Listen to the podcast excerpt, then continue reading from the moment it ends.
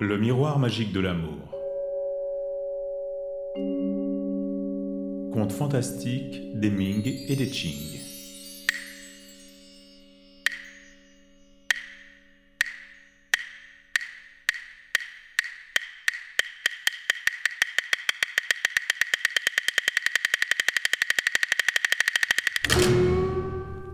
La noyée du Mont d'Or.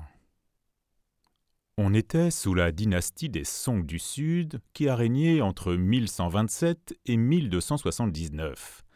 Un mandarin partit avec sa famille rejoindre son poste.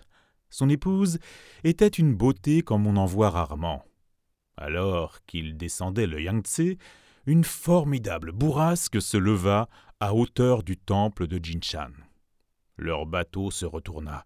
Le mandarin, agrippé à une chaloupe, seul survécut. Il perdit femme et enfant. Des jours entiers, il hanta le temple, semblant ne vivre plus que pour une incommensurable affliction. Il finit par repartir. Trois ans plus tard, le mandarin avait achevé son mandat et s'en revenait.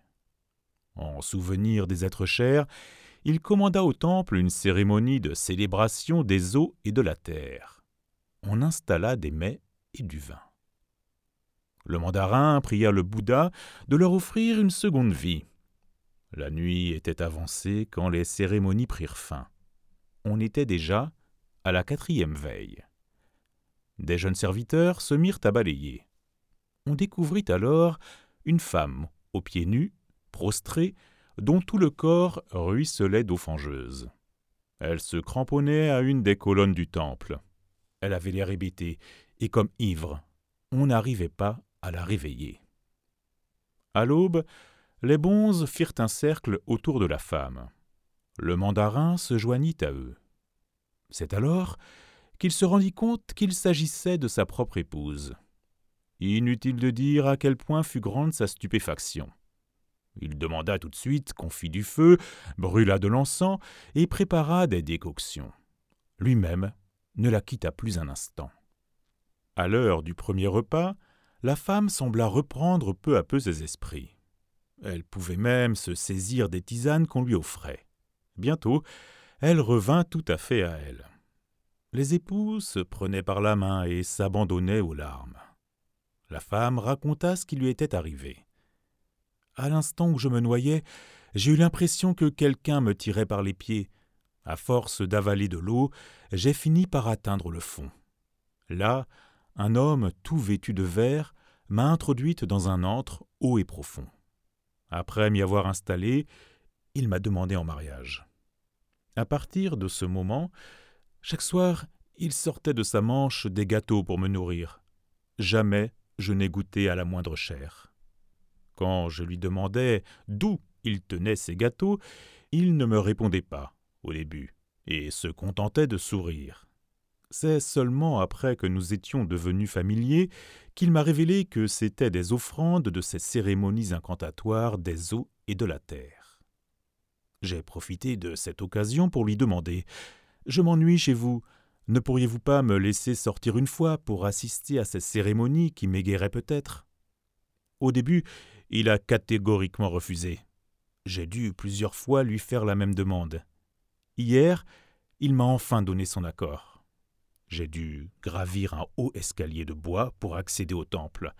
J'ai eu devant les yeux un tableau très animé, des chandelles aux flammes vacillantes, des volutes d'encens, des fanions qui flottaient et les moines alignés. Doucement, je me suis approché d'un autel chargé d'encensoirs pour me laisser bercer par la litanie des bonzes, et soudain j'ai perçu ton nom et ton titre. Alors, j'ai compris que c'était mon souvenir qu'on rappelait par cette cérémonie. Je me suis dit que peut-être tu serais là. Alors, je me suis attardé dans le temple pour retarder l'échéance du départ, malgré les prières insistantes que m'adressait l'homme à l'habit vert. Les cérémonies achevées, les chandelles éteintes, il a voulu m'entraîner à nouveau vers le bas. Je t'ai soudain entendu qui toussait. Comme j'ai souhaité alors te revoir, je me suis agrippé à une colonne et ne m'en suis pas laissé arracher. L'homme à l'habit vert pourtant n'avait rien trouvé d'autre que la violence à ce moment pour me faire lâcher prise. Je sentais le sommeil me saisir peu à peu.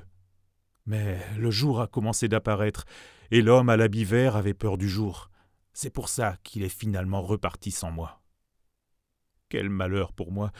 J'étais tombé sous le neuvième bassin de la fontaine, et je n'avais plus la notion du temps. Mais quel bonheur aujourd'hui pour moi de revenir à la vie grâce à toi.